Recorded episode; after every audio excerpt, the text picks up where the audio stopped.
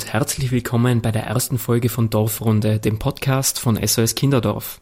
Ich bin der Fabian. Und ich bin die Anna. Ab heute blicken wir in unserem Podcast hinter die Kulissen von SOS Kinderdorf und erklären die Hintergründe, die sonst häufig im Verborgenen ablaufen. Zu Beginn sprechen wir gleich über ein ungemein vielseitiges und spannendes Thema, über das auch immer wieder kontrovers diskutiert wird, nämlich die weltweite Nothilfe in Krisenregionen. Wir wissen, dass Naturkatastrophen, Kriege oder aktuell auch Pandemien Menschen in vielen Regionen dieser Welt sehr plötzlich und unvorhersehbar hart treffen können. In all diesen Notfällen versucht SOS Kinderdorf rasch und unbürokratisch zu helfen. Aber wie funktioniert das und woher wissen wir, welche Unterstützung gerade gebraucht wird? Zu diesen Fragen sprechen wir heute mit unserem Gast Katrin Pauschenwein. Sie ist Leiterin der internationalen Programme bei SOS Kinderdorf und wird uns über den Bereich der Nothilfe informieren. Herzlich willkommen, liebe Katrin. Ja, hallo Anna, hallo Fabian. Vielen Dank für die Einladung. Es freut mich, dass ich heute da bin und mit euch über die Nothilfe sprechen kann. Nachdem du unser erster Gast im Podcast bist, äh, starten wir gleich mit einer kleinen Überraschung für dich ins Gespräch. Und zwar haben wir uns einen Wordrap überlegt und würden dich jetzt bitten, die folgenden Sätze zu vervollständigen. Ich arbeite bei SOS Kinderdorf, weil ich einen Beitrag zu einem guten Leben für alle erbringen möchte. Ich arbeite bei SOS Kinderdorf seit 2013. Ich bin ausgebildete Soziologin. Während wir diesen Podcast aufzeichnen, sitze ich in der Wohnung von meinem Sohn. Meine Lieblingssendung als Kind war hm, Biene Meier. Mit dieser Person würde ich gerne auf einen Kaffee gehen. Das ist eine schwere Frage. Barack Obama. Damals, als Reisen noch möglich waren, wir erinnern uns, ging mein letzter Trip nach Armenien. Hm, spannend. Mein Traumberuf als Kind war Bäuerin. Kinder und Jugendliche sind wahnsinnig kreativ.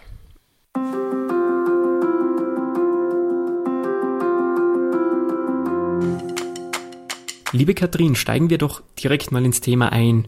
Wir wollen ja heute mit dir über die Nothilfe sprechen. Was bedeutet denn das überhaupt und welche Maßnahmen umfasst das? Ja, Nothilfe bedeutet, wie du schon angesprochen hast, wir, wir reden da von Naturkatastrophen, wir reden von Kriegen, Bürgerkriegen, kriegerischen Konflikten und das sind alles Situationen, die sehr oft mit Vertreibungen, entweder intern oder auch über die Landesgrenzen hinaus in Verbindung sind, also wo Menschen auf der Flucht sind oder halt ihr, ihre, ihr Lebensumfeld verloren haben und woanders leben müssen, oft in Lagersituationen. Die Maßnahmen der Nothilfe sind ganz unterschiedlich. Also das beginnt bei, bei der unmittelbaren, beim unmittelbaren Überleben, also dass Menschen Soforthilfe brauchen, dass sie Nahrungsmittel bekommen, Kleidung, Medikamente, aber auch Unterkunft, Wasser äh, und geht dann natürlich auch weiter bis zu psychologischer Unterstützung, die sehr wichtig ist, weil, weil Menschen, die in Krisen leben oder Krisen erlebt haben, einfach Unheimliches mitgemacht haben und dabei unterstützt werden müssen, aber eben auch äh, dann, wenn man ein bisschen länger, längerfristig schaut, wenn Menschen in so Ausnahmesituationen in, in Lagern leben müssen, dann muss man sich auch überlegen, wie, wie können diese Menschen ihren Tagesablauf gestalten und besonders für Kinder ist halt dann wichtig, auch ein, einen Tagesablauf, eine Normalität, ein Kindsein zu ermöglichen und halt auch an, an die Weiterbildung und Erziehung zu denken. Also die gerade die, die Bildung in, in Nothilfe, in der Nothilfe ist ein ganz elementarer Bereich. Hm. Du hast ja gerade ähm, selbst irgendwie gesagt und die, die, die Kinder eben erwähnt. Ähm, es leisten ja prinzipiell viele Organisationen äh, Nothilfe in Krisenregionen nach Katastrophen. Was ist denn der besondere Zugang vielleicht von SOS Kinderdorf? Ja, also SOS Kinderdorf hat da einen ganz besonderen Zugang, da hast du vollkommen recht. Wir sind jetzt vielleicht nicht die Organisation wie das Rote Kreuz, die so prädestiniert ist, ausschließlich Soforthilfe zu leisten und äh, neue Häuser aufzubauen, Zelte aufzubauen. Das ist jetzt nicht unsere vordergründige Aufgabe. Aber wir wissen natürlich, dass Kinder und Jugendliche zu der gefährdetsten Gruppe in, in Krisensituationen gehören, weil sie eben besonders betroffen sind, weil sie schutzlos sind, äh, weil sie in ihrer Entwicklung sich befinden und oft dann auch ihre Familien verlieren. Da sind sie einfach eine sehr exponierte Bevölkerungsgruppe und darum ist für SOS Kinderdorf ganz wichtig, dass wir uns auf diese kindspezifischen Themen konzentrieren und das bedeutet eben, dass man sich darum kümmert in einer Krisensituation, was passiert mit Kindern, die alleine sind. Wie schützt man, wie betreut man unbegleitete minderjährige Flüchtlinge zum Beispiel, aber auch Kinder, die nach einem Erdbeben ihre Familie verloren haben zum Beispiel. Und darum ist für uns so wichtig und konzentrieren wir uns auf diese Kernthemen eben Familienzusammenführung, äh, Familien, die zusammen sind, so zu unterstützen, dass sie auch in dieser Notsituation überleben können und dann ihr Leben wieder aufbauen können. Und eben auch äh, Kinder kurzfristig unterzubringen, bis sie wieder zu ihrer Familie zu kommen können oder sie zu unterstützen, auch die Familie zu finden. Das ist auch ein Teil. Und das sind wir als Organisation eben prädestiniert, das zu machen. Und das ist in der internationalen Zusammenarbeit ja auch ein, ein wichtiger Faktor, dass sich jede, jede Organisation mit ihrer spezifischen Expertise einbringt und man diese Hilfe aber auch möglichst gut koordiniert. Mhm. Wenn wir uns das versuchen, ein bisschen anschaulicher zu machen. Was sind denn jetzt so in den letzten 10, 15 Jahren ähm, große Nothilfeaktionen von SOS Kinderdorf gewesen, ähm, die eben so als Beispiele dienen könnten?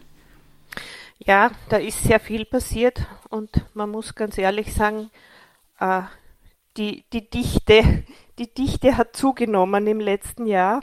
Also wenn ich so ganz grob zurück Blick gerade in dem von dir angesprochenen Zeitraum, dann ist für mich ein ganz zentraler Punkt der Tsunami 2004, also an den werden sich sehr viele Menschen noch erinnern. Da war SOS Kinderdorf aktiv und natürlich auch immer für SOS Kinderdorf. SOS Kinderdorf kann halt so gut helfen, weil es eine Struktur vor Ort hat, weil SOS Kinderdorf einfach schon da ist bevor eine, ein, eine Katastrophe passiert. Also der Tsunami, wo eben sehr viel Wiederaufbauarbeit in den betroffenen Ländern äh, geleistet worden ist, in, in denen SOS Kinderdorf schon seit, seit langem tätig ist und viele Einrichtungen hat. Dann fällt mir auch ein, das war auch eine, eine, ein sehr eine, ein sehr einschneidendes Ereignis 2015 in Nepal, das große Erdbeben. Äh, SOS Kinderdorf hat, ist in Nepal schon sehr lang tätig. Wir haben auch von Österreich aus viele, eine sehr gute Beziehung. Wir haben Kinderdörfer dort aufgebaut. Wir, wir sind in enger Zusammenarbeit mit den Kollegen und Kolleginnen vor Ort und da konnte eine ganz tolle äh, Nothilfe geleistet werden. In Nepal was haben, konnten wir das machen, was wir einfach so gut können. Wir haben dort Gebäude, wir haben Kinderdörfer, wir haben Einrichtungen und die SOS Kinderdörfer sind erdbebensicher. Das ist, sind gute Häuser und da konnte die ganze Infrastruktur genutzt werden, um Menschen, die vom Erdbeben betroffen waren, zu unterstützen. Also da wurden Obdachlose untergebracht. Die Kolleginnen haben mir das gezeigt. Also da ist wirklich in, in den Gemeinschaftshäusern sind die Leute konnten dort übernachten, sind eng nebeneinander gelegen, konnten aber betreut werden und die, die Jugendlichen aus den Jugendeinrichtungen haben mitgeholfen, diese Opfer der Katastrophe zu betreuen. Und das war von dem her halt auch ein, ein ganz toller Akt der Solidarität. Und ja, da da gab es auch in, in Österreich eine, eine ganz tolle Solidarität. Also es konnten Spendengelder von einer Million Euro allein in Österreich für diese Katastrophe gesammelt werden. Und das ist ganz beeindruckend, wie, wie die österreichische Bevölkerung da auch einspringt, wenn es notwendig ist und wie viel, wie viel, hm. Äh, wie viel Hilfsbereitschaft da ist. Hm. Ja, ähm, Darüber möchten wir später auch nochmal mit dir sprechen, wie das dann konkret abläuft und ähm, was ähm, unsere Präsenz irgendwie von vornherein vor Ort ähm, ausmacht im, im Nothilfeprozess. Ähm, vielleicht kannst du es äh, zuerst noch versuchen, allgemein ein bisschen in Zahlen einzuordnen. Wie viele Menschen erreicht unsere Nothilfe denn so im Jahr? Ja, also wir haben uns in, in den letzten Jahren hat sich SOS Kinderdorf in 160 Krisensituationen engagiert. Wir haben im letzten Jahr 2020, ich habe es schon gesagt, und, und es ist immer wieder verblüffend, wenn man sich anschaut, die Anzahl der Krisensituationen nimmt zu und wir werden davon ausgehen müssen durch, durch den Klimawandel, dass das weiterhin so gehen wird. Also wir haben 2020 in 61 Krisengebieten Hilfe geleistet, haben eine Million Unterstützungsleistungen, über eine Million Unterstützungsleistungen ganz unterschiedlicher Art erbracht. Das geht eben von der Verteilung des Hygienepakets bis zu bis zur äh, Errichtung einer, einer provisorischen Schule. Also das ist sehr breit gefächert und damit haben wir über 200.000 Menschen erreicht sehr beeindruckende Zahlen. Du hast jetzt schon zum zweiten Mal angesprochen, ähm, dass die Dichte der Katastrophen steigt. Ähm, woran liegt denn das deiner Einschätzung nach? Ja, du hörst, das liegt mir sehr am Herzen. Das ist etwas, was wir sehr stark beobachten können, dass eben durch den, durch den Klimawandel wir davon ausgehen müssen, dass die extremen Wetterverhältnisse, die wir jetzt schon merken, also eben wie angesprochen Wirbelstürme, Flut, aber auch Dürre in, in Afrika zum Beispiel, die es ja schon lang und immer wieder gibt, aber es ist, es ist klar und das ist die Zukunftsprognose, dass diese Phänomene zunehmen werden und man rechnet damit, dass man bis 2030 äh, um 50 Prozent mehr Krisen und Konfliktsituationen also mehr Bedarf für Nothilfe haben wird.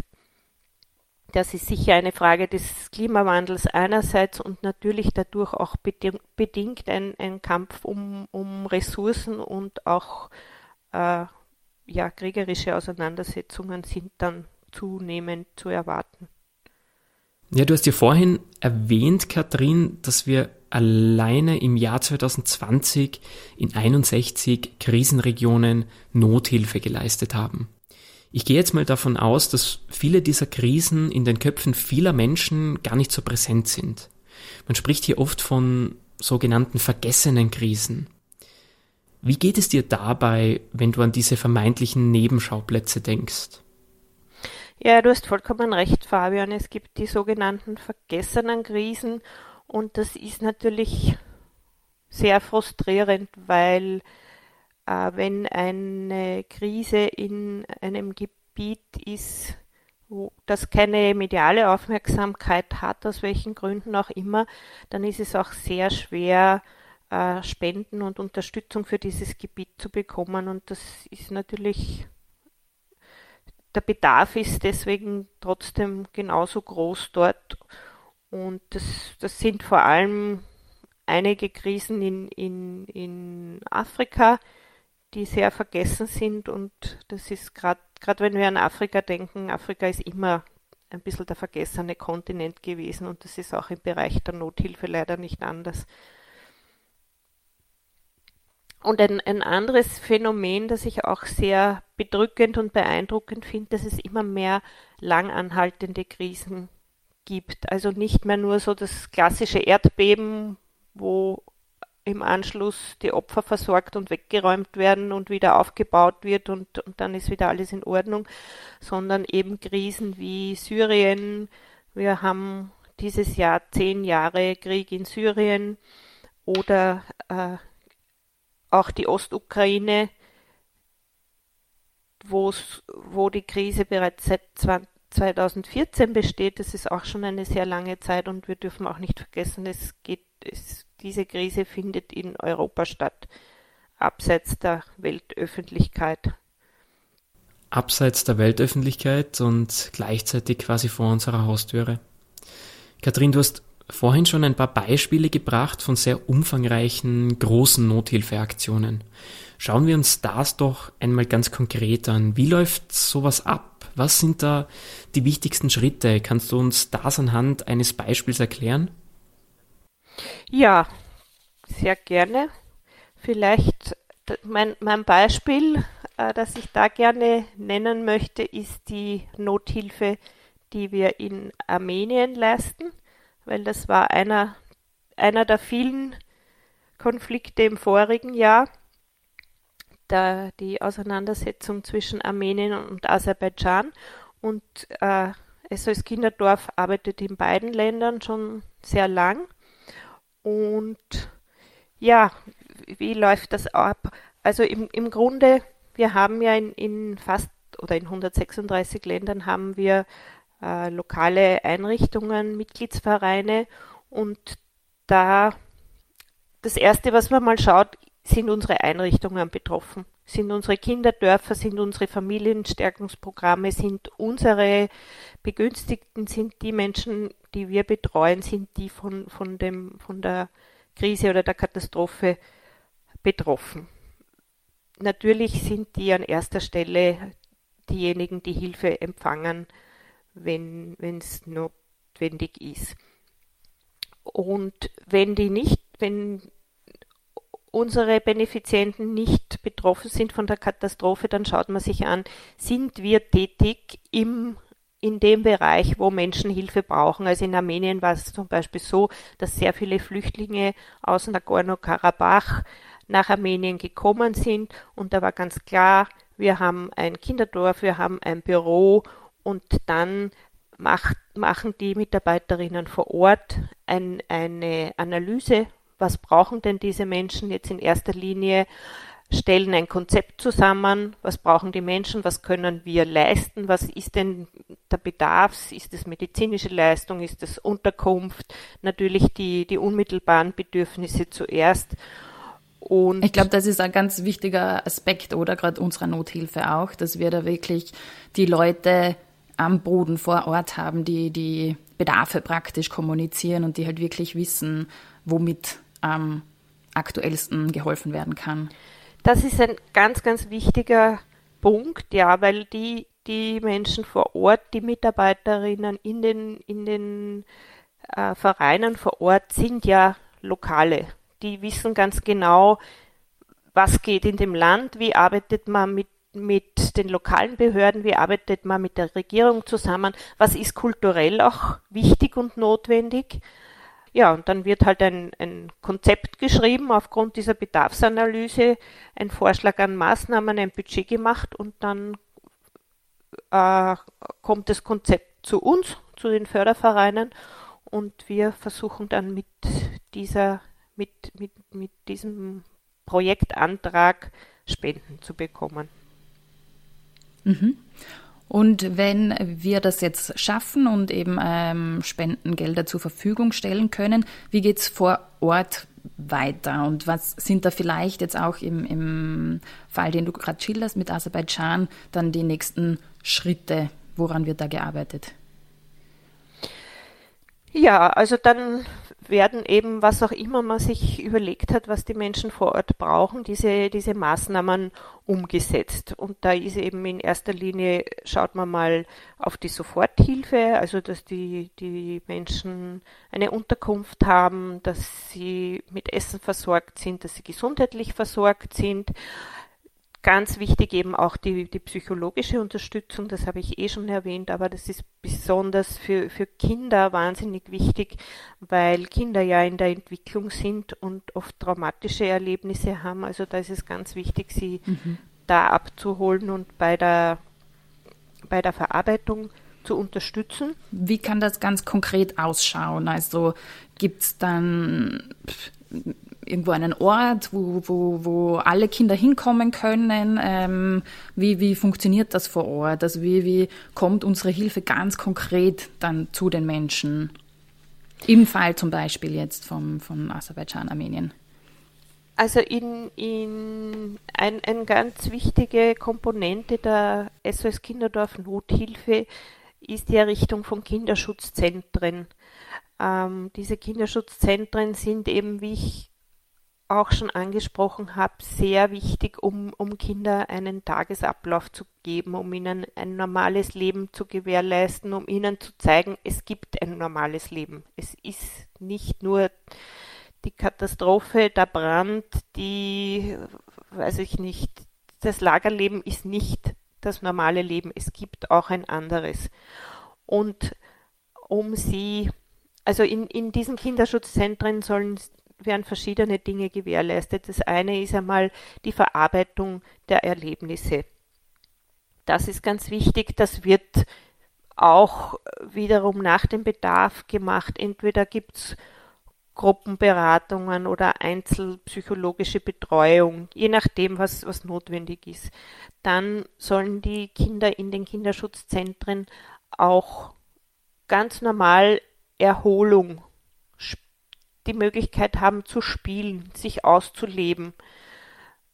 Und dann ist natürlich auch der Bildungsaspekt ein, ein wichtiger, dass die Kinder dann in entsprechenden Altersgruppen entweder frühkindliche Erziehung oder in irgendeiner Form auch ins, ins Schulsystem vor Ort integriert werden. Das ist ganz wichtig. Mhm, das ist ein, äh, auch ein sehr spannender Punkt. Ich habe da die Elisabeth Hauser, unsere Geschäftsführerin, sagt das so gern.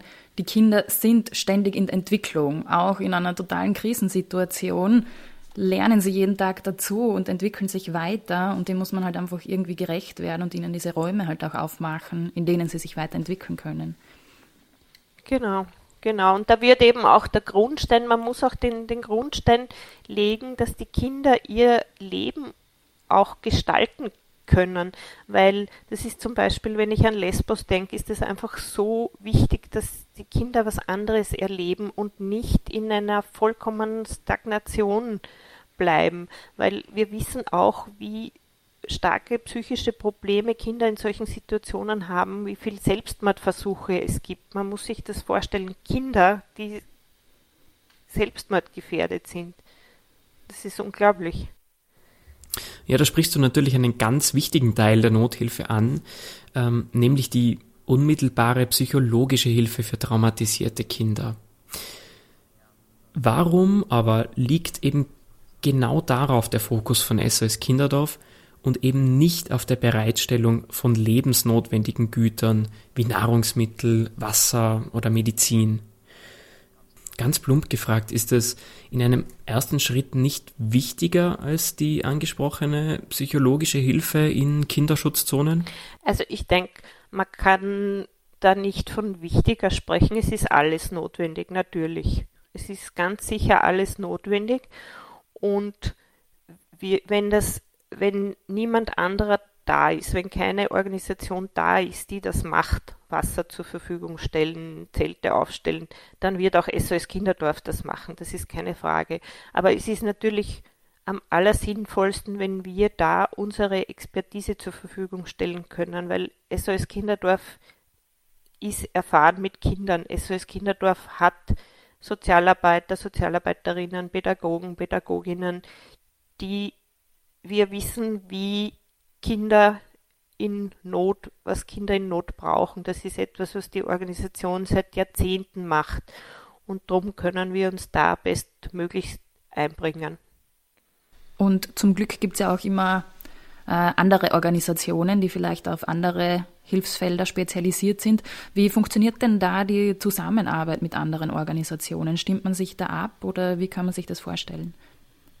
Ja, im Idealfall gibt es eine, eine gute Abstimmung, äh, werden die Hilfsmaßnahmen koordiniert, weil es ja ganz wichtig ist, dass keine Verdopplung stattfindet auf der einen Seite und auf der anderen Seite aber alle Bereiche auch abgedeckt sind. Das kommt natürlich von Krise zu Krise darauf an, äh, wie gut das funktioniert. Aber im Grunde ist es etwas, was sehr zentral stattfinden muss. Und zum Beispiel in, in Österreich versucht man, das immer stärker zu koordinieren. Also zum Beispiel angesprochen jetzt die, die Armenien, äh, den Krieg in Armenien und Aserbaidschan. Äh, wir haben mit drei anderen großen NGOs in einem Konsortium um ein öffentlich gefördertes Projekt angesucht, eben mit dem Roten Kreuz, der Caritas und dem Hilfswerk. Und da sind wir zum Beispiel schon in der Antragstellung koordiniert in unseren Maßnahmen. Und das macht einfach sehr viel Sinn. Ja, bei diesen Anträgen geht es ja dann auch um die Finanzierung der Nothilfemaßnahmen. Den großen Anteil der Spenderinnen und Spender hast du ja vorhin schon erwähnt, äh, zum Beispiel im Rahmen der Nothilfe nach dem Erdbeben in Nepal, wo sich ganz, ganz, ganz viele Menschen aus Österreich an der Aktion beteiligt haben. Wenn wir uns diese Finanzierung jetzt nochmal gesamtheitlich anschauen, woher kommt denn das Geld für die Nothilfeaktionen?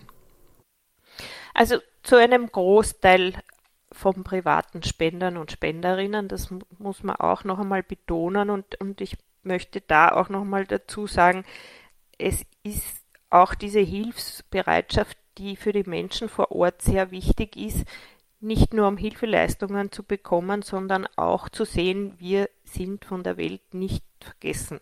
Da gibt es jemanden, der sich darum kümmert, dass da was Schlimmes passiert ist und das wieder in Ordnung gebracht werden soll. Und von den Öff es, es gibt öffentliche Gelder, es gibt viele öffentliche Förderungen auch.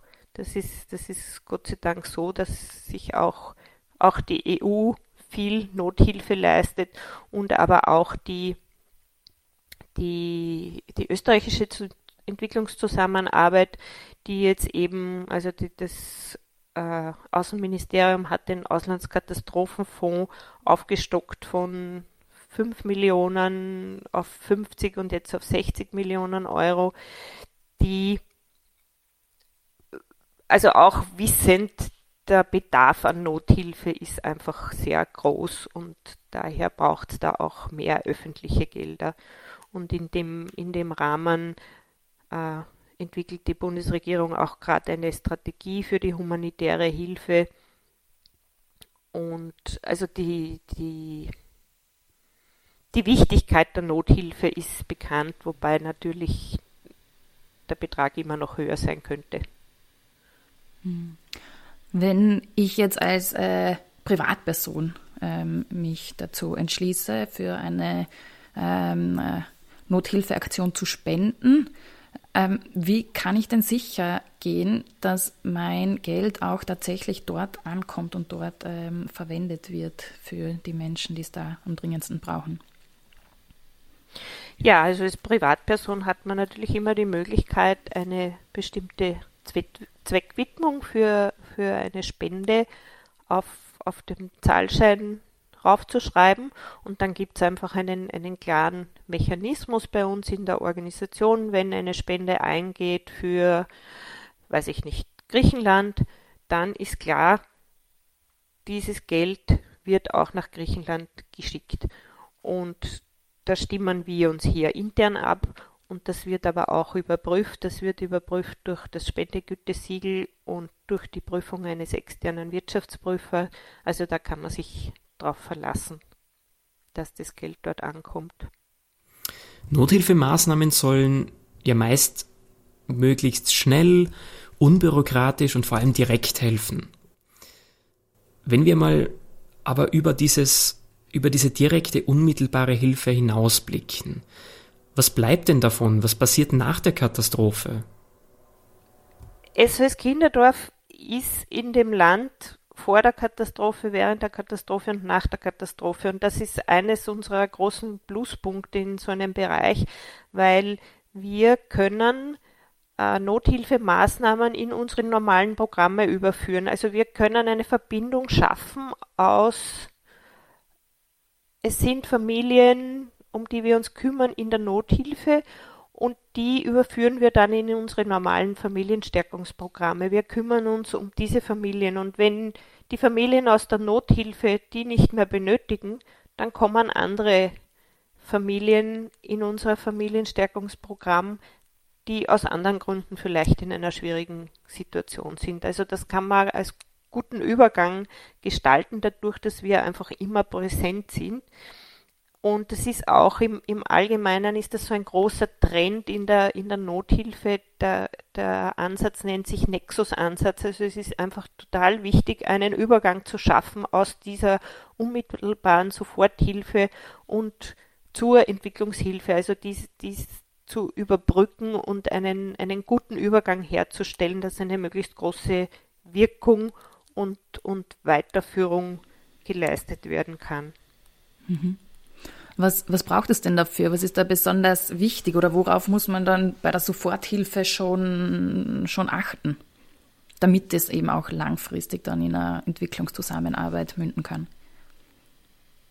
Naja, man muss eine, in, in der Planung muss halt auch immer sein, wie kann es gewährleistet werden, dass die Kinder, die Familien wieder selbstständig werden. Also was, wie kann man ihnen wieder ein eigenes Einkommen zum Beispiel zur Verfügung stellen? Was gibt es für Möglichkeiten im Land, dass, dass Menschen Arbeitsplätze haben oder, äh, oder eben Landwirtschaft betreiben können oder, oder was auch immer, womit sie ihren Lebensunterhalt verdienen. Zum Beispiel ein, ein ganz schönes Beispiel ist in, in Uganda, wo wir ein Projekt haben, das eben versucht, diesen, diesen, diese Brücke zu schlagen zwischen Nothilfe und, und längerfristiger Entwicklungshilfe. Da wohnen, da leben Flüchtlinge aus dem Südsudan in, in Norduganda und die ugandische Regierung hat ihnen ein Stück Land zur Verfügung gestellt, mit dem halt eine neue Lebensgrundlage aufgebaut werden kann. Also ganz wichtig sind natürlich auch die politischen Rahmenbedingungen, das muss man auch sagen. Apropos politische Rahmenbedingungen. Ähm, zum Schluss unseres Gesprächs mit dir ähm, wollten wir gerne noch auf ein aktuelles Thema zu sprechen kommen. Ähm, und zwar unsere Hilfe ähm, auf der Insel Lesbos für ähm, geflüchtete Kinder aus dem äh, Flüchtlingslager Karatepe 2. Ähm, das ist ja in den letzten Wochen und Monaten sehr viel diskutiert worden, auch sehr emotional diskutiert worden. wir konnten jetzt tatsächlich mit der Betreuung der ersten Kinder starten. Warum hat das so lang gedauert? Wir haben ähm, vor zwei Monaten eigentlich die Bewilligung bekommen, dort zu helfen. Ja, also da gab es viele Gründe. Und äh, das ein, der wichtigste Grund war wahrscheinlich politisch von den, von den zuständigen Akteuren die Genehmigungen zu bekommen. Also die Genehmigung einmal das Lager zu betreten, die Genehmigung Kinder aus dem Lager rauszuholen, aus dem, aus dem Moria-Nachfolgelager, Kinder, also dass Kinder das Lager verlassen dürfen, um in, um in eine Betreuung woanders zu gehen. Also da waren diese ganzen politischen Ebenen und äh, dann kam man dazu, zu, zu Beginn des Projekts kam man dazu die Weihnachtszeit mit den Ferien, wo viele der politischen Akteure dann nicht erreichbar waren. Also das hat auch wieder zu einer Verzögerung geführt. Dann haben wir Corona. Corona überschattet jede Arbeit, auch die Nothilfearbeit natürlich, da war es wieder ganz schwierig, können, dürfen die Kinder raus aus dem Lager, dürfen die ins andere Lager, unter welchen Maßnahmen kann man das machen, dass die, dass die Ansteckung, äh, dass man keine Ansteckung riskiert. Und dann gab es schlimme Wetterbedingungen. Also es hat auch in, auch in Athen ist Schnee gelegen, es gab Wind, Wetter, Schnee da war dann aufgrund des Wetters nichts mehr nötig und äh, nichts mehr möglich. Und all diese Faktoren haben dazu geführt, dass es zwei Monate gedauert hat, bis die ersten Kinder Tagesbetreuung bekommen. Die bekommen sie aber jetzt und auf, ich möchte mal sagen, aufgrund des großen Durchhaltevermögens unserer griechischen Kollegen und Kolleginnen hat das Projekt schlussendlich begonnen. Hm, es zeigt ja vielleicht eben auch gerade die Herausforderungen von solchen Nothilfen, gerade in politisch heiß umkämpften Gebieten, dass man halt wirklich auch ähm, sich Tag für Tag vorhandeln muss und immer wieder neu ausverhandeln muss, die Situation. Genau, und wenn man, wenn man in Wien sitzt, denkt man sich oft, warum dauert es so lange? Das kann doch nicht so schwierig sein. Aber wenn man dann mit den Kolleginnen redet, kriegt man ein bisschen eine, ein, einen Einblick in die vielen Schwierigkeiten, die da sein können und wie kompliziert das alles ist. Und ja, dann sieht man, dass man sehr flexibel und halt einfach auch hartnäckig sein muss. Und jetzt haben sie es geschafft. Zum Abschluss, äh, liebe Katrin, was war denn die letzte Krisenregion, die du persönlich besucht hast? Damals, als äh, Dienstreisen noch besser oder einfacher möglich waren als aktuell? Ich war, aber das hat zeitlich mit der Krise nicht zusammen. Ich war in Nepal, aber schon, natürlich schon einige Jahre nach dem, nach dem Erdbeben. Also ich habe die unmittelbare Zerstörung nicht gesehen. Ich habe gesehen die Häuser, die, die Häuser und Schulen, die dort wieder aufgebaut worden sind. Also da, da hatte ich das Glück zu sehen, was da alles geleistet werden konnte.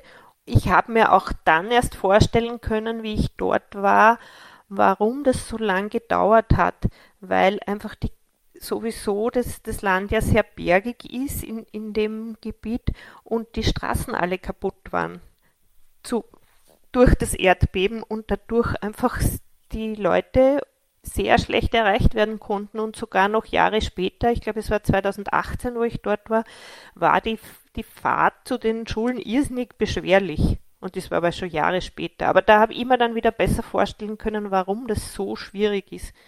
Und das andere Land ist Armenien. Also in Armenien haben wir ein, ein Familienstärkungsprogramm, das an der Grenze zu Aserbaidschan ist, wo die Arbeit immer wieder sehr schwierig war, weil dort immer wieder Übergriffe stattgefunden haben, immer wieder die Straßen unsicher waren, weil aus Aserbaidschan nach Armenien geschossen wurde. Und das konnte ich auch miterleben in unseren Fahrten an der Grenze entlang. Und da merkt, merkt man dann sofort, wenn die Kolleginnen Angst kriegen, weil es gefährlich wird. Und davon sind die Familien aber tagtäglich betroffen. Da gibt es Familien, die erzählen, sie gehen in der Nacht in den Keller schlafen, weil sie hören immer das Schießen. Und was das auf eine Kinderpsyche, was das mit einer Kinderpsyche macht, kann man sich wahrscheinlich eh gar nicht so richtig vorstellen.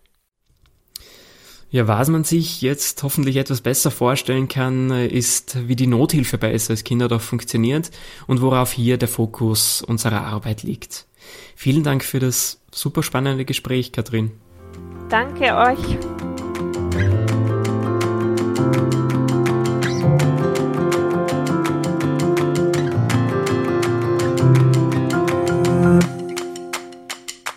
Was können wir uns also aus der heutigen Dorfrunde mitnehmen?